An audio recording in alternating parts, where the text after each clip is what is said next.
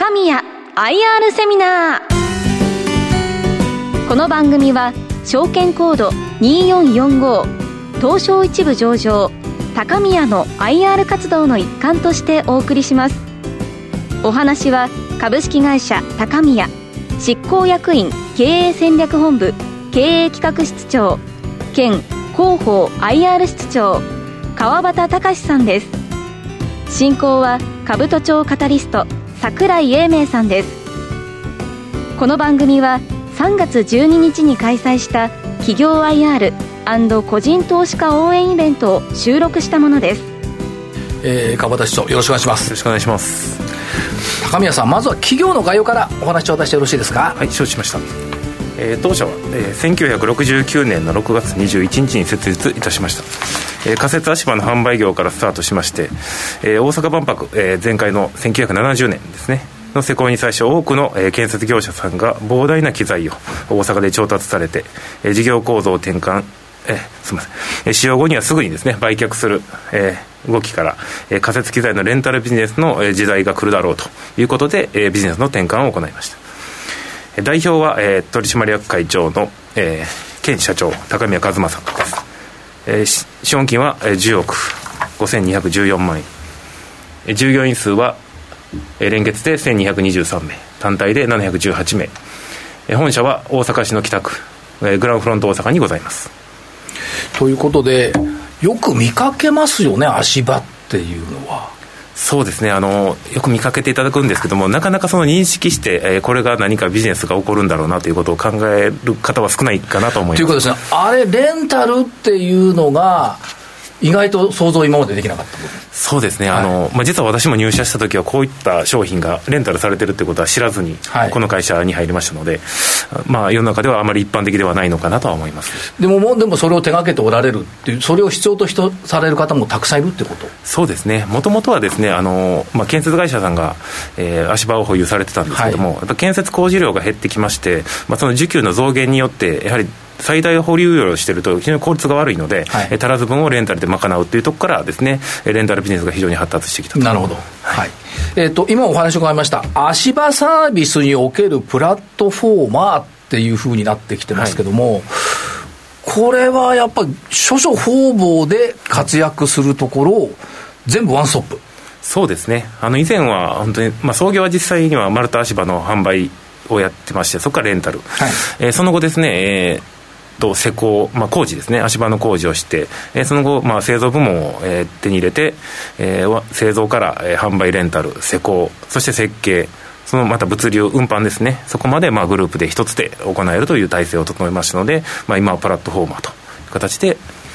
そうですよね。単にそのレンタルだけじゃなくて、開発、製造っていうところがあるということは、これ、強みであり、メリットですね。そうですね。あの、商品を製造するときにですねあの、一番やはり困るのが、次、使っていただけるかどうかっていうところなんですけれども、はい、私どもレンタル機能を持っているので、お客様から足場を調達依頼された際に、まずその新製品を、まあ、試しに持っていったりすることができるんですね。はい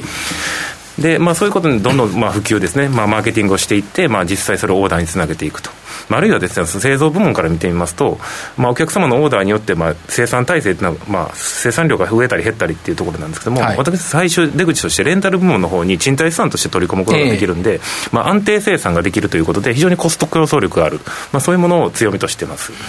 だから、えっ、ー、と、管理施工もここに管理物流も加わってくるっていうことになると、使うお客様にしてみると、簡便ですよね。そうですね、まあ、本当にあの、まあ、全て手配できますので、まあ、あの全てのサービスを、まあ、お客様自体はもう、足場の保有のみで、あとは全部我々が担うというような今後、ビジネススタイルに変えていきたいというふうに考えてはいえーと、エリアとしてはああの、まあ、日本全国ですね、北海道はまだあの営業所しかないんですけども、はい、えー、それ以下ですね、青森から、えー、沖縄まで、えー、全国29か所の機材センターと、えー、21か所の営業拠点で今、展開させていただいております、はい、業績面ではどんな感じでしょうか、えーと、業績面はですね、えーまあ、実際ですね、2018年の3月期からですね、はい、えー、その、えー、2020年3月期まで、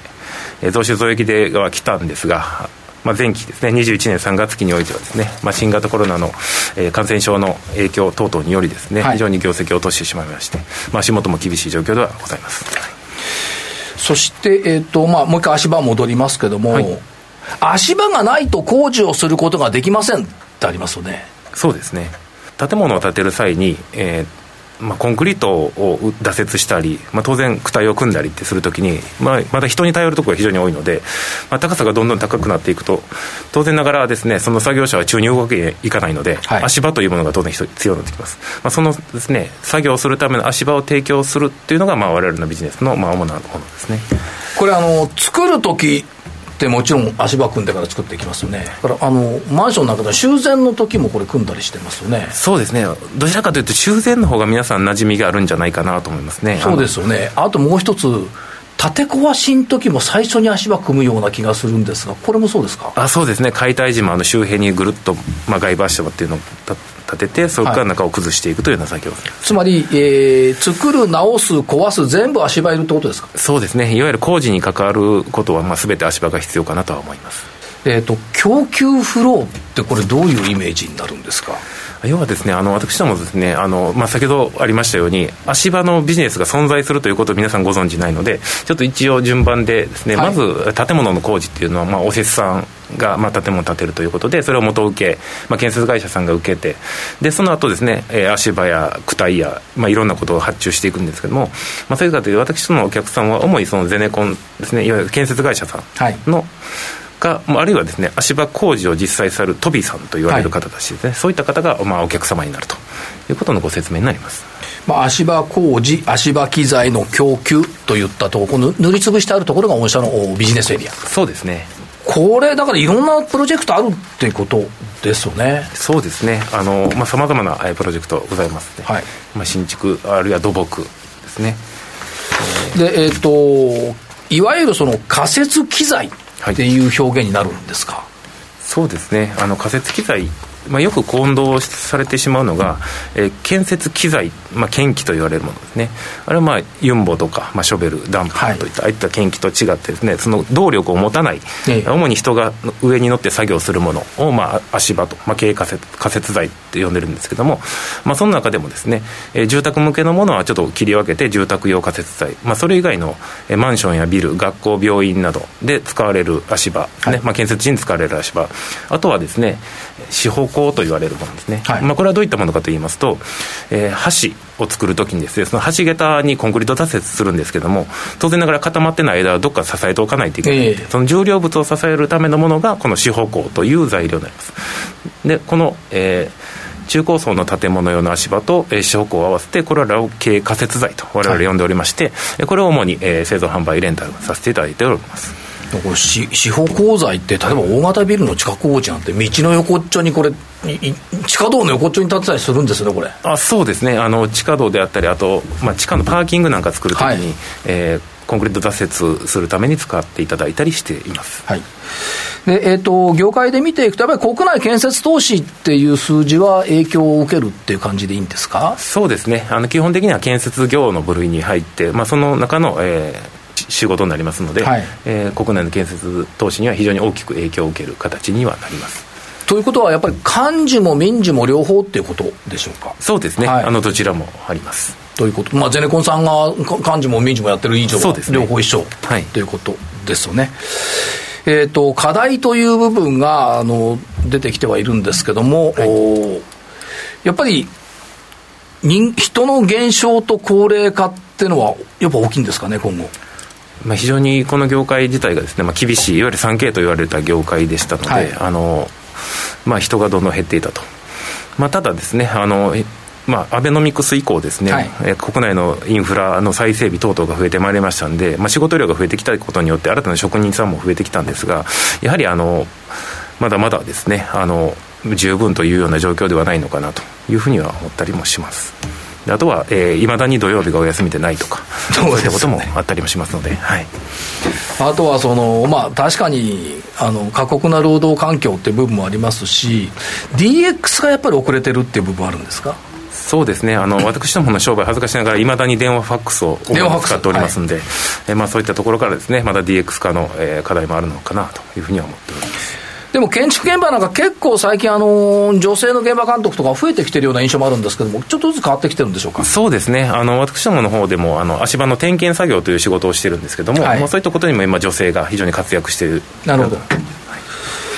で、まあ、今のこの建設業界の課題を踏まえたところも考えると、やっぱり次世代の足場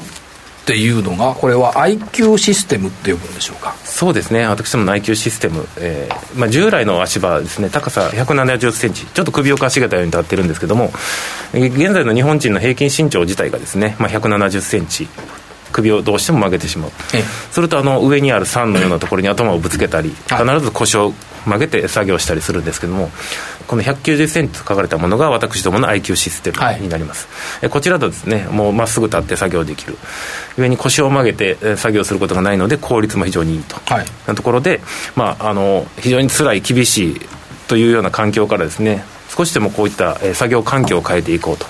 まあ、フラットにしたりすることによってですね、つまずきや転倒なども回避したりすることで、まあ、建設作業の安全と作業環境の、まあ、快適さとまではいかないにしても、はい、まあ、従来以上にですね動きやすいような環境を、まあ、提供させていただいて、えー、その、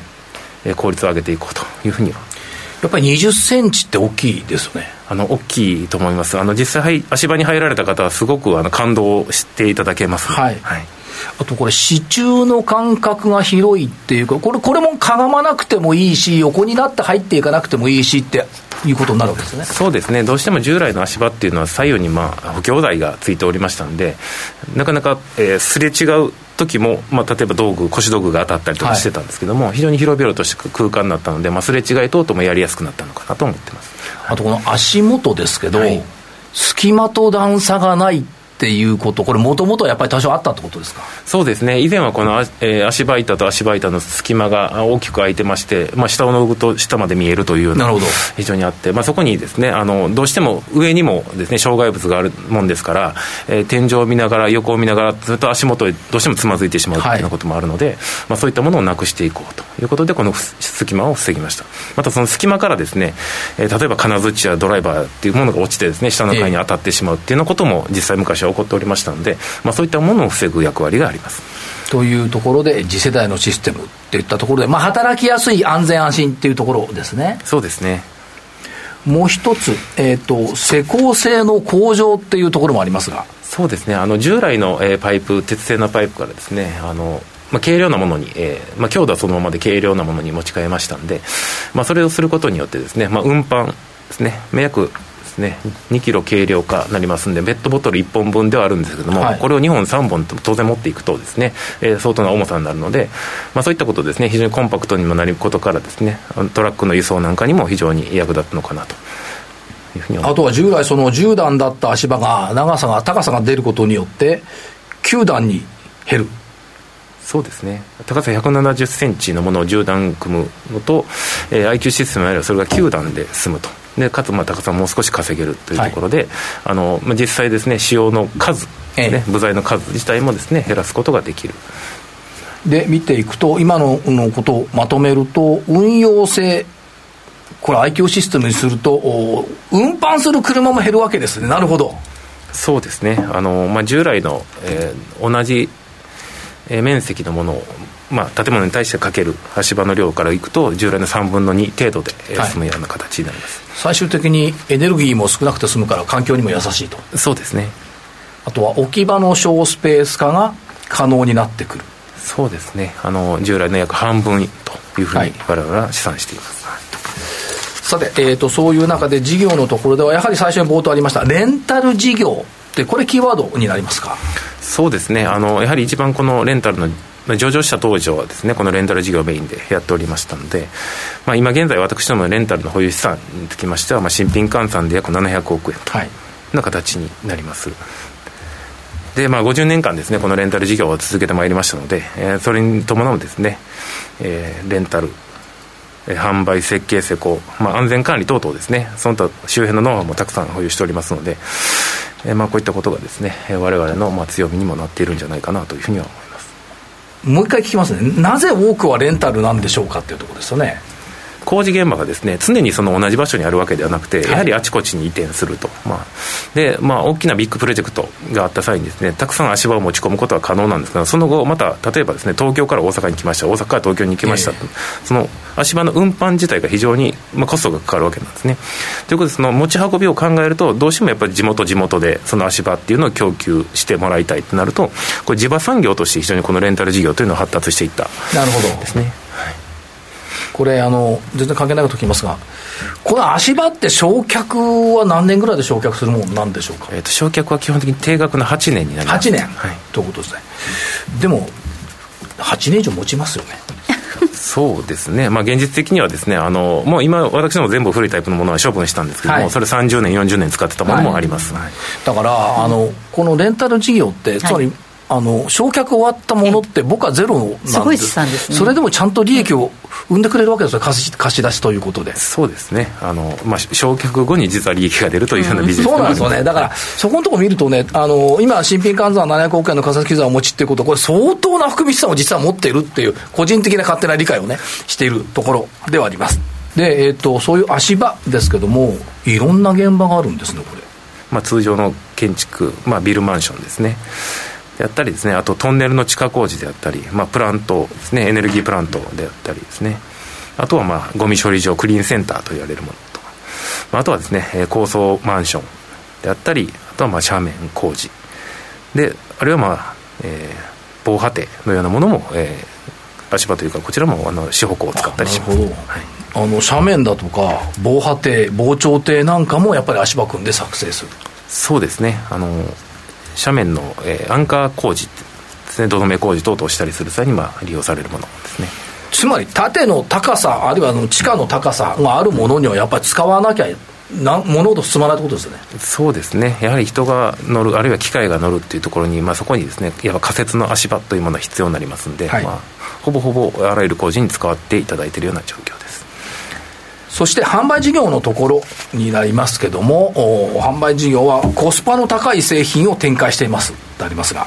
そうですね。あの先ほどありましたように私どもですねあのレンタルに、えー、機材を投入していくっていうことができるので非常に製品自体の安定生産が可能になりますので、まあ、通常ですね需給を見ながらの生産よりもコストダウンすることができるというところであの、まあ、あくまでも相対的に、まあ、コストを下げていけるというようなところにはなります、はい、えー、っと販売事業のところ IQ システム。こちらの販売実績が今このデータですね。そうですね。あの、まあ当初ですね販売し始めてから、まあ、非常に前半は苦戦したんですけども、えー、近年になりまして非常に安定的に販売が実績になりまして21年はどうしてもですねあのコロナの影響で少し下がってはしまいましたけども、まあ、それまでは非常に右肩上がりで大きく販売が伸びてきているというような状況ですね。はいでまあ、だからこう普及してきたってことですね。そうですね。あの広く普及してきましてあの、まあ、今次世代足場もう都内の工地なんかもほとんどこう足場は次世代足場がかかってるんじゃないかなと思いますね、はい、今度近く通ったらなかなか見えないけど見た方がいいかもしれない。じっくり観察してみたいですね。190から170か。ら えっと海外事業こちらはどんな感じでしょう？そうですね。海外ではですね韓国ベトナム、えー、あとフィリピンの方のの3カ国で展開しておりまして、えー、韓国の方ではですね、えー、販売とレンタルそして製造。ベトナムは主に日本国内向けの製品の製造を行っております。でフィリピンはですねあの販売とレンタルを、まあ、これも足場というか、まあ、型枠ですねをやったりしております、はい。これ余談ですけど開発案件ってやっぱり海外がこれから増えてくるんでしょうか？どうなんでしょうかね？そうですね。あの特にフィリピンは今コロナの、まあ、影響で非常にまあ厳しい状況ではあるんですけどもあの、まあ、生産人口といいますか非常に若い年齢層も若いですしこれからどんどんどんどん都市開発も進んでいくでしょうし、まあ、私どもそういったところに着目してこのフィリピンというところにまあ進出させていただいていると。はい、はい、えーと中継経営ビジョンって言ったところ、それから利益目標では連結営業利益50億目指します。2024年3月期というところですが、どんな戦略なんでしょうか？そうですね、基本的には4つの戦略として、まあ、IQ システムを中心としたハード、ソフトと融合したサービスの開発、2番目に維持保守再インフラ向け製品の強化、3番目に仮設部門以外の事業育成、4番目に海外事業基盤の再整備と。なことを掲げてこの中堅達成に目指しております、はい。まあ、あの中核にあるのはトランスフォームにより新たな計画をそう価値を創造お客様のパートナー企業となることで持続的な成長を目指すというところですがまずはその IQ システム中心としたハードとソフトの融合したサービス。これはどんなイメージ描いたらよろしいでしょうか？そうですね。あの私ども従来のビジネスモデルといいますのが、まあえー、フロービジネスということが中心になっておりますので、まあ、そういったことですね、えー、私ども、えー、製品だけではなくて先ほど紹介しました安全点検であったりですねあとは設計であったり物流管理そういったものを組み合わせた、まあ、新たなビジネスをまあ展開していこうというふうには考えております、はい、これからのビジネスモデルプラットフォーム事業構築。そうですね。あの従来はどうしても販売であったりレンタルっていうのは単発でのお客様との取引になってたんですけども、まあ、そういったものをですね全てつないでですね長く広く、えー、面でお客様と接することができないかというところであのプラットフォームといいますのが我々の事業基盤そのものになります、はい、まあえー、繰り返しになりますけどもやはり開発製造から、えー、管理物流設計施工等々のですね、えー、いろんなレンタルや販売足場を提供するためのさまざまな、まあ、インフラといいますか、えー、基盤が整っておりますのでそれらをお客様に使っていただこうというような今事業モデルを構築しているところです、はい、高宮ラボラボウエストですかこれ、まあ、高宮ラボウエストという形で、えー、場所はですね、えー、兵庫県の尼崎市に、えー、ございます、非常にですねあの立地的にはですねこれからですね開催予定となっている大阪・関西万博ですね、まあ、それからその後にまに予定されるだろうという IR ですね。そういったところから非常に近いところに建設させていただきました。え従来のですね、私ども、えー、足場の供給センターというのはですね、どうしてもあの置き場所がたくさんいるもんですから、えー、郊外、まあ、山の中であったり、はい、非常に人里離れたところで、えー、借りてはいたんですけども、まあ、先ほどのですね、IQ システムの保管場所が非常にまあ、少なくてそのコンパクトになったというところで、はい、よりですね、お客様の近いところ、工事現場に近いところっていうところに機材供給場所を設けてですね、えー、お客様にこの価値を提供していこうという目的でこちらに建設いたしました。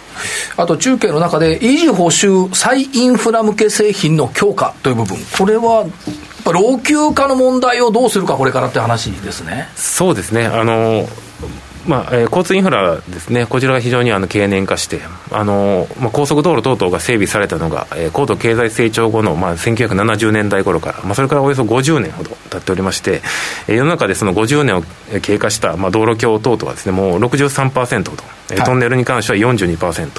ということで、まあ、これらのですね、更新であったり、まあ、建て替え、えー、あとは維持報酬というのが非常に課題となってきておりますので、まあ、こういった分野がですね右肩上がりで増えてきているとい。うのがご覧いただけるんじゃないかなと思います、はい、高速道路橋梁等々高床マンソマンション山間部のダムこれもそうですね。いいろんなやっぱり、えーと、製品もあるってことですねそうですねあの、まあ、そういったですねインフラの改修工事特に高速道路においてはこのスパイダーパネルというものと、えー、VMAX というものが、はい、えー、非常に好評で、今すごくいい稼働といいますか、えー、販売の方も非常に好調に推移しています。えー、その隣ですね、まあ、リフトクライマーと書いてあるもの、これは超高層マンションですね。このリフトクライマー自体がですね、高さ210メートルまで上がっていきますんで、はい、えー、まあ、通常の足場だと非常にそれだけの高さを組むのが大変なんですけれども、えー、このリフトクライマーは壁に設置したマストに沿って登っていくと。いうところで、まあ、超高層ビルの、えー、改修工事であったりということには対応しています。あと最後にですね、あの斜面防災ですね、土砂崩れ等々にですね、まあ、工事をしていくために、非常に斜めになっているところ、斜面に足場をかけるのは難しいんですけども、まあ、そういったところにも対応できるような、この YT ロックシステムという足場も、え取り扱ったりしております。これだから足場という概念を超えていきますよね。そうですね。あの特にこのリフトクライマーを採用した時は、まあ、足場革命なんて私ども言ったりして、えーえー、あのまあ、動く足場ってなかなかなかったので、そうですよね、はい、あとねもう一つびっくりするのがアグリ事業。はい、これは伸びてるんですね、アグリ事業。そうですね、あのまあ、ちょっと近年横ばってるといいますか、大きくな成長はできていないんですけども、もともと私どもですねあの、この農業で何かできないかというところで、まあ、農業っていうのは非常にですね、あの日本の中の、えー、非常に根幹となる、非常に大事な産業でありますんで、まあ、ここでですね、私どもお手伝いしたいというところで、はい。まあ、我々金属加工技術というのに得意としているので、まずはこのパイプハウス、農業用の、えー、一般的にビニールハウスと言われているんですね、えー、こちらの方をですね、開発して、で、まあ、ただ単に作るんではなくてやはりこのビニールハウスっていうのは台風であったり積雪であったりっていうことで、まあ、倒壊してしまうと、まあ、次建てるのが非常に大変と、ええ、まあ、収納者さんも高齢化しているので自分たちで建てるというよりも諦めてしまおうと。いうのはちょっと問題も我々、えー、存じておりましたので、まあ、そこでですね、えーまあ、雨風や、まあ、雪に強いですね。非常に体力の強いですねハウスを建ててですね、まあ、こういったものをですね私の武器としましてですね、えー、強い農業に貢献していきたいなというふうに考えております。でまあ、御社の事業そのものがまあ ESG だと思うんですが、えーと、取り組み、一生懸命されてますよね。そうですね、あのまあ、基本的にですね私どものビジネス自体がレンタルということで、はい、あのまあ、当初ですね、まあ、上場した当初も限りある資源の有効活用からということで、あのまあ、レンタルビジネスのことを我々取り組んでまいったとい。うようなことをご説明させていただいたんですけれども、はい、今、メーカーとしてですね製品自体を、えー、供給できるようになりまして、まあ、IQ システムですね、先ほどの運搬効率であったりとか、はい、えー、このちょっと変わったところで、タイガーダムとい。うもの、これはですねあの水能と言われるもので、まあ、水のえー、浸水を防ぐのに今土のうというものをたくさんご覧になられたかと思うんですけども、それ中に水チューブに水を入れてすぐに膨らむ、まあ、土のうの代わりとして使っていただけるようなものとしてこのタイガーダムっていうのも取り扱ったりしています。それから、えーと、多様な働き方人材育成という部分でいろんなプロジェクトも推進されているということですねこれは。そうですね。弊社の社税自体がですね愛というところでまあえー、人材が企業力の本質であるという人本主義というものを掲げているんですけれども、まあ、そういった時人がですね活躍できるようにですねさまざまな制度ですねを導入して、まあ、ご覧のようなたくさんの制度を導入したりしております。あとこの働き方の部分で、はい、これ素晴らしいですよ。若年者結婚支援制度。34歳未満で結婚した従業員に3万円から5万円の手当を毎月支給ですよねそうですね。あの 毎月ですよ。すごいですよね。ね。1回だけじゃないんですね。そうですね、うん、まあ実はですねあのその後にですねあの、まあ、子供さんが生まれますと子供一人につきまあ3万円から5万円ということでですんで例えば20代で早くから結婚して子供3人いて、まあ、従業員の中で毎月手当だけで20万を、えー、もらっていたという従業員も実はおります で結婚祝い金が30万円から50万円、はい、そうですね。やはりこれもですねあの社会的責任をしっかり担ってですね、はい、まあ、仕事から逃げないと、はい、しっかり仕事をしていただくための、まあ、制度ということで、まあ、チャリンチャリンというわけではないんです。け どそうですよね。でもモチベーションになりますねすごくね。いややっぱ家族のことも考えて働こう、うん、社会のことも考えて会社こんなにやってくれてるんだかってなりますよね。まあ、ぜひそうなっていただきたいと思いでこの制度が導入されています、はい、それから、えー、結婚記念日休暇バースデー休暇リフレッシュ休暇もろもろ。いい会社さんだな、はい、社会への取り組み。有給取得率52.7%そうですね。はい、先ほどのような取り組みでですねあのこういった成果が出てきてるんじゃないかなというふうに思っております、はい、あとこれあのホームページで分かるんですかね？3分で分かる高宮。あるいはその CFO CEO インタビュームービー社長が語るビジョン。そうですね。あのまあえー、できるだけですね弊社の事業であったり、まあ、取り組みなんかをご理解いただけるようにですねホームページの方でコンテンツを開示しておりますので、はい、ぜひご覧いただきたいな。還元方針。このあたりのご説明を頂戴できますでしょうか？そうですね。あの当社の株主還元方針はですね事業成長による企業価値の向上と、まあ、これ第一と当然しておりましてあとはですね現状の配当水準を維持しつつ、まあ、安定配当ですね。で収益に応じた、まあ、配当還元を行うということが、まあ、基本としております、はいから、えーと、4月4日からの市場区分ではプライム市場といったところですね。あとはあれですね、1日平均の売買代金が増えてくれれば、もっと増やさなくちゃいけないねっていうところですね。そうですね。はい。ありがとうございました。ありがとうございました。ここまでは証券コード2445東証一部上場高宮 IR プレゼンをお届けいたしました。お話は株式会社高宮執行役員経営戦略本部経営企画室長兼広報 IR 室長川端隆さん。進行は兜町カタリスト櫻井英明さんでした。ありがとうございました。この番組は証券コード2445東証一部上場高宮の IR 活動の一環としてお送りしました。